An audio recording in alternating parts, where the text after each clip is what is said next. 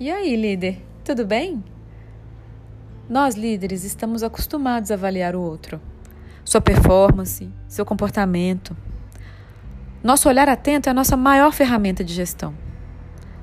Mas você tem dirigido a você esse mesmo olhar?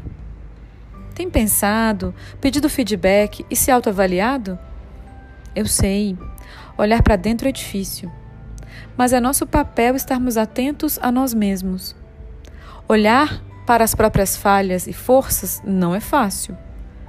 Mas se nós não andarmos por este caminho de autoconhecimento, como pedir para o time trilhar?